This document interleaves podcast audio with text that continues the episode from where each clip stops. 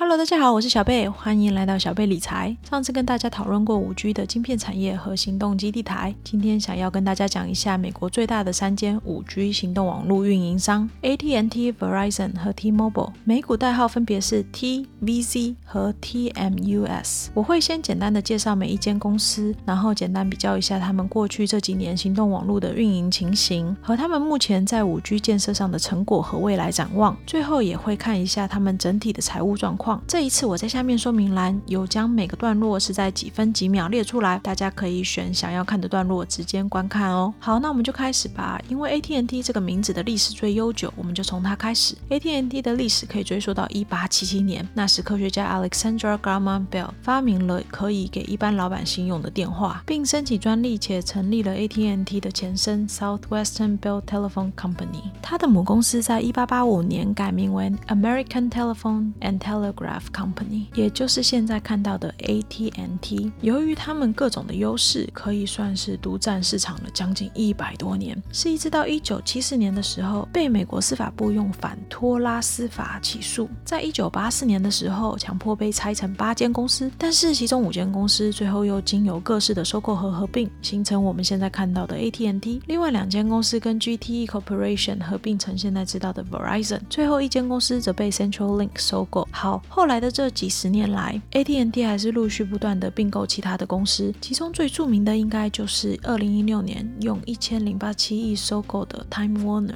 中文名为时代华纳有线电视。它包含大家都知道的 HBO、CNN 等等。另外一个算是失败的收购，就是二零一四年用六百七十一亿收购 DirecTV，连同其债务。而最不成功的，就是在二零一一年的时候说要合并 T-Mobile，结果被美国司法部阻。止了。好，AT&T 就简单的讲到这里。我们来看一下 Verizon，它可以算是早期 AT&T 的另一个子孙，是由早期 AT&T 拆分出来的一个儿子 Bell Atlantic 收购了另一个儿子 NYNEX。和另一个不相干的 GTE Corporation，后来改名成我们现在知道的 Verizon。他们的并购史也算是相当惊人的，其中最著名的大概就是他在二零一六年用四十五亿美元左右收购了雅虎。所以这些公司都不只是网络运营商哦，他们也涉及了许多影音媒体产业。那 T-Mobile 呢？它是一九九四年在美国成立的，一刚开始叫做 VoiceStream Wireless，在一九九九年从母公司分拆出来，被德国电信收购后。才改名为 T-Mobile。目前德国电信约有 T-Mobile 四十三 percent 的股份。值得一提的是，它在今年二零二零年四月一号的时候，跟美国第四大通讯公司 Sprint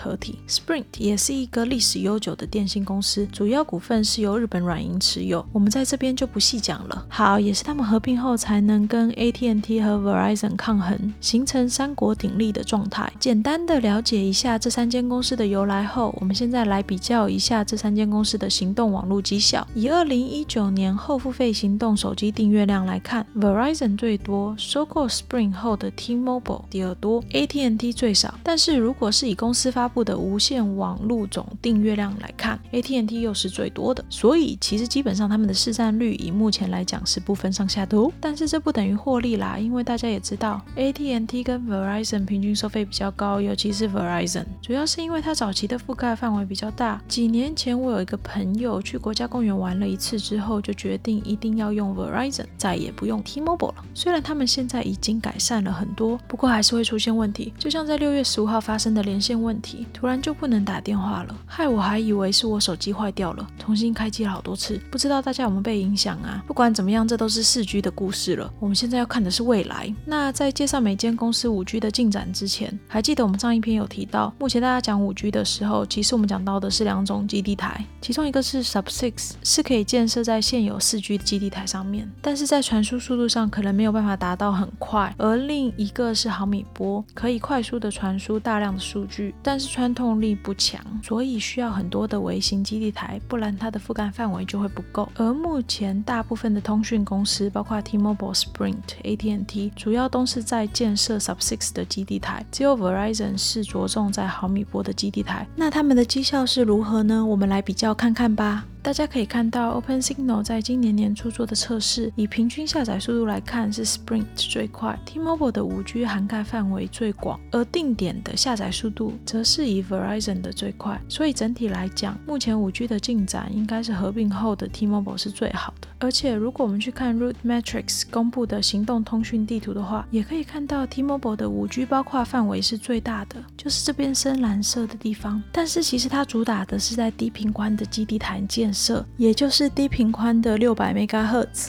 所以分布虽然广，但是速度上并没有很快。在最坏的情况下，比 Verizon 的 4G LTE 还慢。就连他们自己都承认说，他们的 5G 只比他们 4G LTE 快20%，跟我们所认知的 5G 都不一样吧。好，而 Verizon 他们一刚开始就想要做最快最好的，所以就着重在毫米波的建设。但是就像我说的，短期内根本不可能这么快建设这么多的卫星基地台，他们也不可能有这么多的预算。所以大家可以看到，他们包含的区域范围都是一个城市的几条街而已。当然，这样子的范围是没有办法说服大家花更多的钱来使用他们的 5G 通讯。所以目前使用他们的 5G 通讯是不用多加钱的。不过他们现在有说要回去做 Sub Six。的基地台，所以未来区域覆盖范围会高很多。依照他们之前的成果，我猜他们最终做出来的时候，覆盖范围和速度都会比 T-Mobile 好。但是我个人觉得，他们选择先去做高频宽的毫米波，并没有很明智，感觉有点不切实际啦。那 AT&T 呢？因为他们这几年来花了很大量的钱收购并发展他们的娱乐媒体事业，其实并没有很认真的在发展他们的 5G。一年前还因为不实的 5G 广告被 Sprint 告，虽然后来庭外和解了，但是他们目前 5G 大都也是采用低频宽的八百五十 MHz，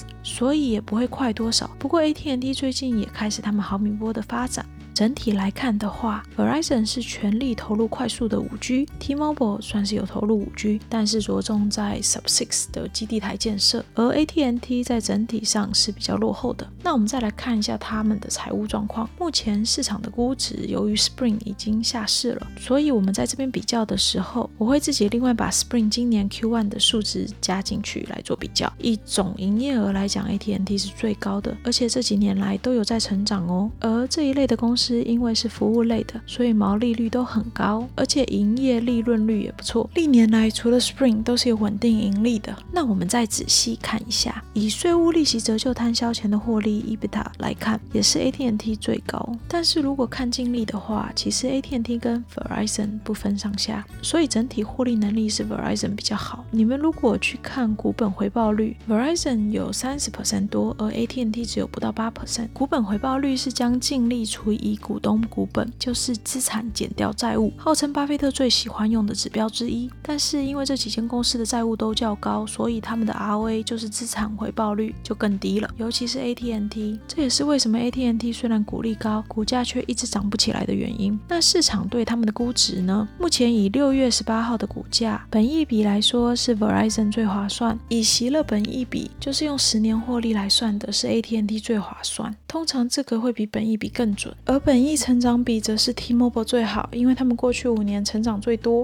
企业价值倍数也是 AT&T 最划算。通常这些估值是越低越划算啦，所以整体来讲是 AT&T 卖的最便宜，而 T-Mobile 卖的最贵。主要原因是因为过去几年 T-Mobile 比其他两家成长大，而且他们的 5G 建设算是发展的最快。但是其实 Spring 这几年来的财务状况都不太好，所以我对合并后的 T-Mobile 还是处在观望的状态。那市场为什么这么不看好 AT&T 呢？主要就是它的股本回报率低，做了一些不好的买卖。其中一个就是我们刚刚讲过，它高价收购 DirecTV，。它收购后，Direct TV 的订阅量是以百万人在减少，当然是很伤啦。我自己也认为那是一个很失败的投资啦，感觉跟发展五 G 是刚好相反的。但是我自己对于他们发展娱乐媒体产业是蛮看好的，虽然竞争对手很多，像是 Netflix、Disney Plus 等等，而且他们最火红的《权力游戏》也结束了。不过我还是认为华纳媒媒体目前在娱乐媒体产业还是有一席之地的。希望他们 HBO Max 之后的发展会很好，因为通讯产业在美国算是挺饱和的。就算换了五 G，除非有杀手级的应用，成长也是会很有限。总不可能叫大家付两三倍的手机费吧？总而言之，撇开五 G 进度不谈，我还是挺看好 AT&T 的。虽然不觉得它会翻倍，但是也死不了。所以就算在现在疯狂的环境中，我自己也是少量的持有 AT&T 的股票。不过我想 AT&T 的股东最担心的大概就是。是他到底有没有办法继续发他的股利和还债。那我们在这边也来看一下，前几年他大概都是用五十到六十 percent 赚来的自由现金流在发他的股利，但是在今年 Q one 的时候，他已经在用高达九十五点八 percent 的自由现金流来付股利。也就是说，虽然短期内他有能力可以付出股利，但是也是岌岌可危啊。不过也许不用过分担心，因为以他们过去两年的经验来说，他们 Q one 的自由现金流通常就比其他其少。但是其实我个人是蛮希望他们先减股利来处理掉他们一些坏债，也就是那些利率高的债，因为他们真的一堆债。你们可以看到，这里是他们所有的债务，各式各样好债坏债一堆债。目前一年内有一百七十亿美金左右的债务要还，